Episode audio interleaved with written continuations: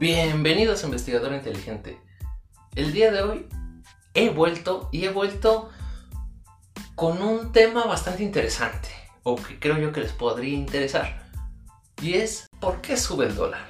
Muchas veces hemos escuchado que el dólar está en nuevos récords históricos, que el dólar ya subió a 20 pesos, ya subió a 22, ya subió a 25, que el dólar se apreció respecto al peso o el peso recuperó terreno sobre el dólar.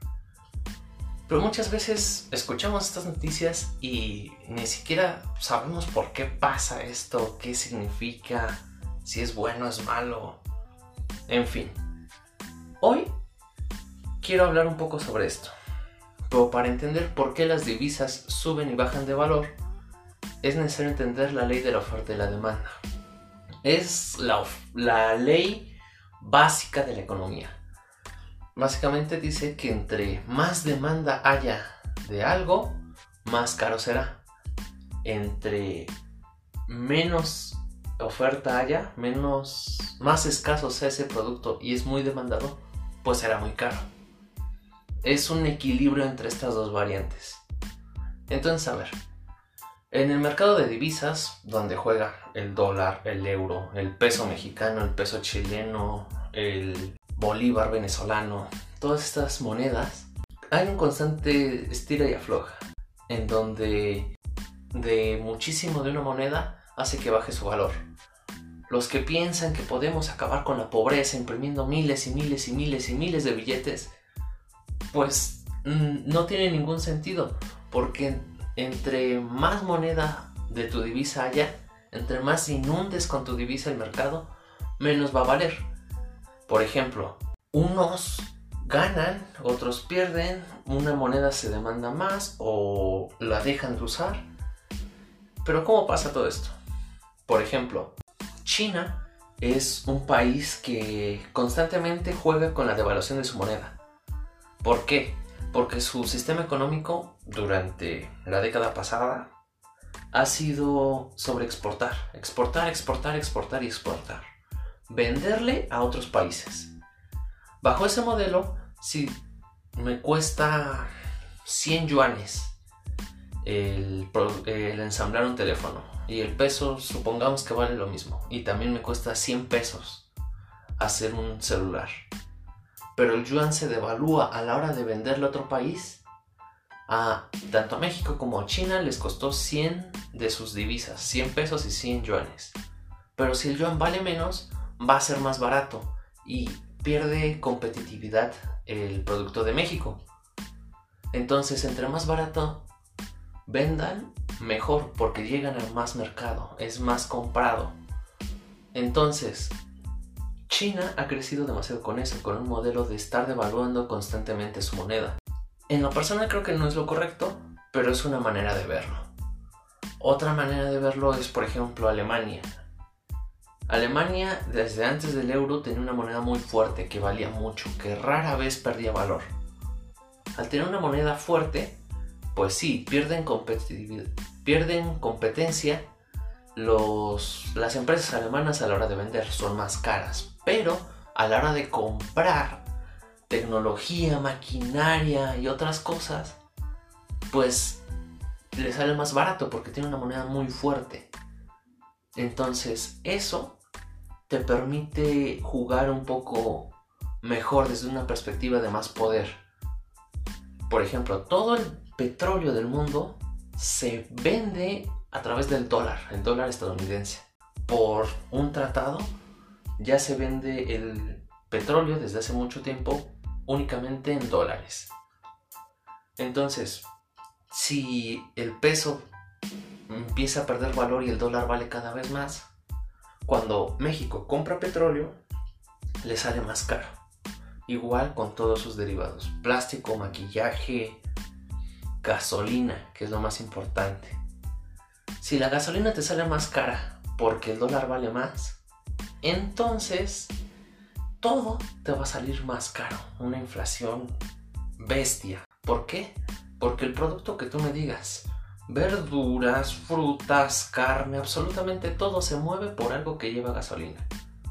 ya sea un camión, sea un avión, un barco, usan gasolina. Y si te sale más cara la gasolina, todo te sale más caro. Entonces, en el caso de México, que el peso cada vez valga menos es una pésima idea. A diferencia de China, porque ellos venden a lo bestia y México no exporta tanto, entonces no le sale rentable. Pero, a ver, si una empresa estadounidense invierte en México, se aprecia el peso. ¿Por qué? Porque al haber inversión extranjera, esas empresas extranjeras cambian su moneda por la mexicana. Porque aquí en México no pueden estar pagando con un dólar o con euros. No, el sueldo viene siendo en pesos. Igual, si es por ejemplo una constructora o una empresa de autos, todo el acero, todo lo que traigan desde fuera a México, a su fábrica en México, tiene que ser con pesos. Eso incrementa la demanda de pesos y hace que suba el valor del peso. Pero cuando se espanta la inversión extranjera, entonces sacan sus inversiones a otro país y se deprecia el peso. Por eso la inversión extranjera es muy importante para que el peso recupere su valor. Otra forma de verlo es a través de la oferta de pesos. Cuando, por ejemplo, López Obrador sacó el nuevo billete de 500 pesos y el nuevo billete de 200 y todo el mundo andaba haciendo memes con los billetes y todo eso, pues sí, qué felicidad. Pero ahora, gracias a eso, el peso vale menos. ¿Por qué? Porque hay más pesos en circulación y la demanda sigue siendo la misma. Básicamente, así es como funciona el sistema de cambio de divisas.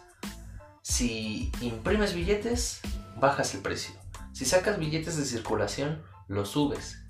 Si espantas la demanda de tu divisa, baja el valor. Si fomentas que la gente lo ocupe y que tenga confianza en esa moneda, sube. Entonces, esto es un juego bastante complejo porque hay muchos factores. Por ejemplo, con Estados Unidos, cuando ha llegado a perder valor el dólar, muchas veces no es porque se hagan bien las cosas desde México, cuando Donald Trump hace una tontería que espanta y ahuyenta la inversión, ¿qué es lo que pasa? Que se devalúa el dólar. Entonces, es una constante competencia. Ahora, el dinero, quiero que quede claro, no vale nada. El dinero actual no está respaldado por nada. Eso significa, por ejemplo, en Venezuela, que el dinero no vale absolutamente nada, porque imprimieron tanto, pero tantos billetes, que ya hasta los dejan tirados en la calle porque no valen. Ya regresaron al trueque. El estar creando constantemente una moneda genera inflación, que es un tema que explicaré en otra ocasión. Pero tenemos que entender que el dinero no vale nada. Lo que importa es la riqueza de un país, porque el dinero solo es una herramienta para intercambiar valor. ¿Por qué digo esto? Porque estos cambios de moneda lo puedes usar a tu favor.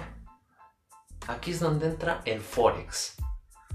Ah, últimamente he visto muchísimos anuncios sobre el Forex y Forex y Forex invierte en Forex y te lo ponen como muy fácil. Pero, a ver, ¿qué es realmente? Porque en ninguno he visto que te expliquen qué es. Imagina que tienes una máquina del tiempo y regresas al sexenio de Felipe Calderón. En ese sexenio, tú encuentras que el dólar vale 12 pesos. Entonces gastas tu dinero en convertirlo en dólares. Regresas a, esta, a este tiempo y lo cambias cuando ya el dólar vale 20 pesos. Entonces por cada dólar me van a dar 20 pesos y si lo compré cuando estaba en 12 tengo 8 pesos de ganancia. Eso es el forex.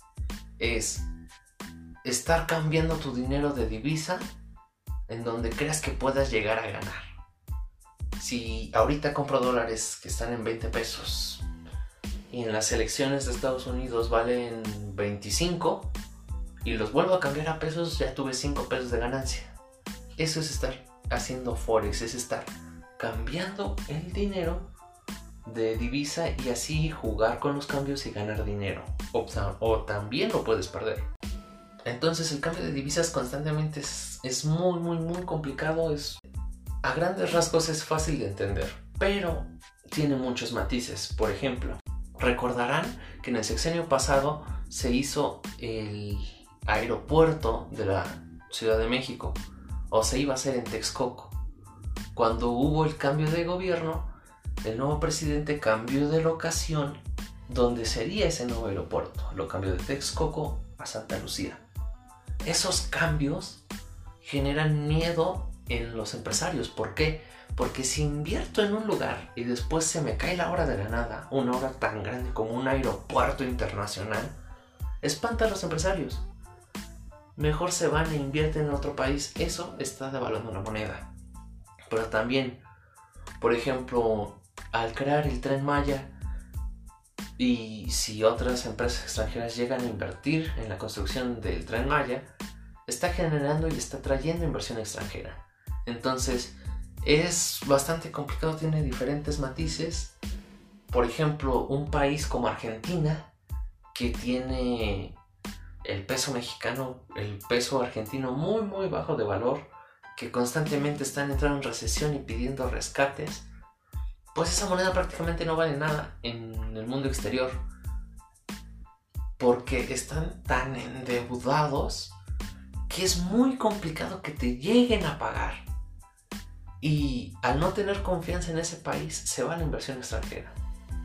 Entonces, y no solo la extranjera, también si tú ahorras e inviertes en otros lados, en bolsa, en diferentes cosas, al estar poniendo en circulación el dinero, se está revalorizando el peso constantemente.